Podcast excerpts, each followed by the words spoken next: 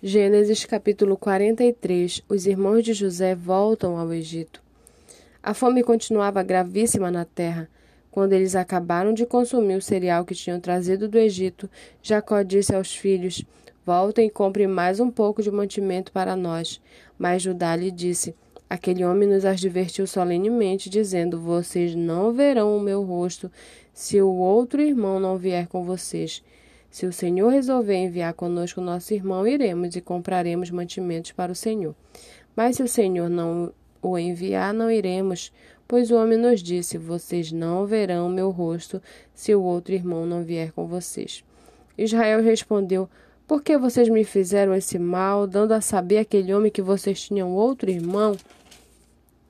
Eles responderam: o homem nos fez perguntas específicas a respeito de nós e de nossa parentela, dizendo: O pai de vocês ainda é vivo? Vocês têm outro irmão? Nós apenas respondemos o que ele nos perguntou. Como podíamos adivinhar que ele nos diria: Tragam outro irmão? Então Judá disse a Israel, seu pai: Deixe o jovem ir conosco, e nos levantaremos e iremos, para que vivamos e não morramos, nem nós, nem o Senhor, nem nossos filhinhos. Eu serei responsável por ele. Da minha mão o Senhor poderá requerê-lo. Se eu não trouxer de volta e não o puser diante do Senhor, serei culpado para com o Senhor pelo resto da minha vida. Se não nos tivéssemos demorado, já teríamos ido e voltado duas vezes.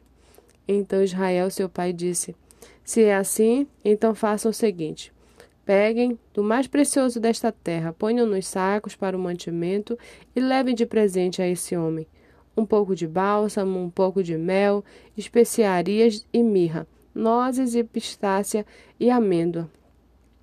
Levem dinheiro em dobro e devolvam o dinheiro restituído na boca dos sacos de cereal. É possível que tenha havido algum engano. Levem também o irmão de vocês. Le Levantem-se e voltem àquele homem. Deus Todo-Poderoso lhes dê misericórdia diante do homem, para que restitua o outro irmão e deixe que Benjamim volte com vocês.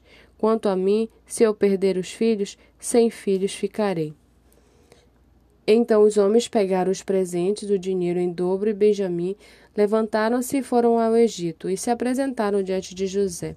Quando José viu que Benjamim estava com eles, disse ao administrador de sua casa: Leve estes homens para casa, mate um animal e prepare tudo, pois estes homens comerão comigo ao meio-dia. Ele fez como José lhe havia ordenado e levou o homem para a casa de José. Os homens tiveram medo porque foram levados à casa de José. E diziam: É por causa do dinheiro que da outra vez voltou nos sacos de cereal que nós fomos trazidos para cá, para que possa nos acusar e atacar nos escravizar e tomar os nossos jumentos. E se aproximaram do administrador da casa de José e lhe falaram à porta e disseram: Meu senhor, já estivemos aqui uma vez para comprar mantimento, mas quando chegamos à estalagem, ao abrir os sacos de cereal, eis que o dinheiro de cada um estava na boca do saco de cereal, nosso dinheiro intacto. Por isso trouxemos esse dinheiro de volta. Trouxemos também outro dinheiro conosco para comprar mantimento. Não sabemos quem pôs o nosso dinheiro nos sacos de cereal. O administrador disse: Que a paz esteja com vocês. Não tenham medo. O seu Deus e o Deus do pai de vocês colocou esse tesouro nos sacos de cereal. Eu recebi o dinheiro que vocês trouxeram. Então ele trouxe Simeão para fora. Depois o administrador levou aqueles homens à casa de José e lhes deu água e eles lavaram os pés, também deu ração aos seus jumentos.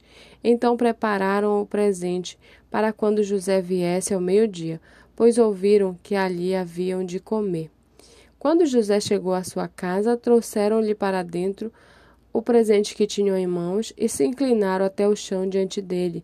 E e per lhes perguntou como tinham passado e disse: O pai de vocês, aquele velho de quem me falaram, vai bem?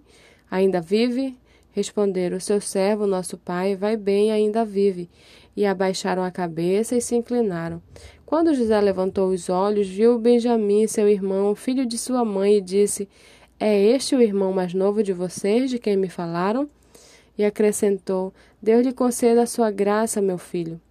José, profundamente emocionado por causa do seu irmão, apressou-se e procurou um lugar onde chorar. Entrou no quarto e ali chorou. Depois lavou o rosto e saiu. Conteve-se e disse: Sirvam a refeição.